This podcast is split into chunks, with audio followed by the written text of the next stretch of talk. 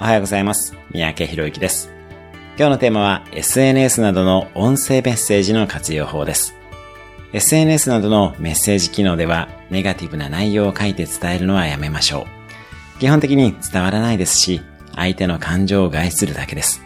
特にネガティブなメッセージは直接話して伝えましょう。もし会ったり話したりする時間がなく、どうしても伝えざるを得ない状況の時は文章ではなく録音機能を使ってみましょう。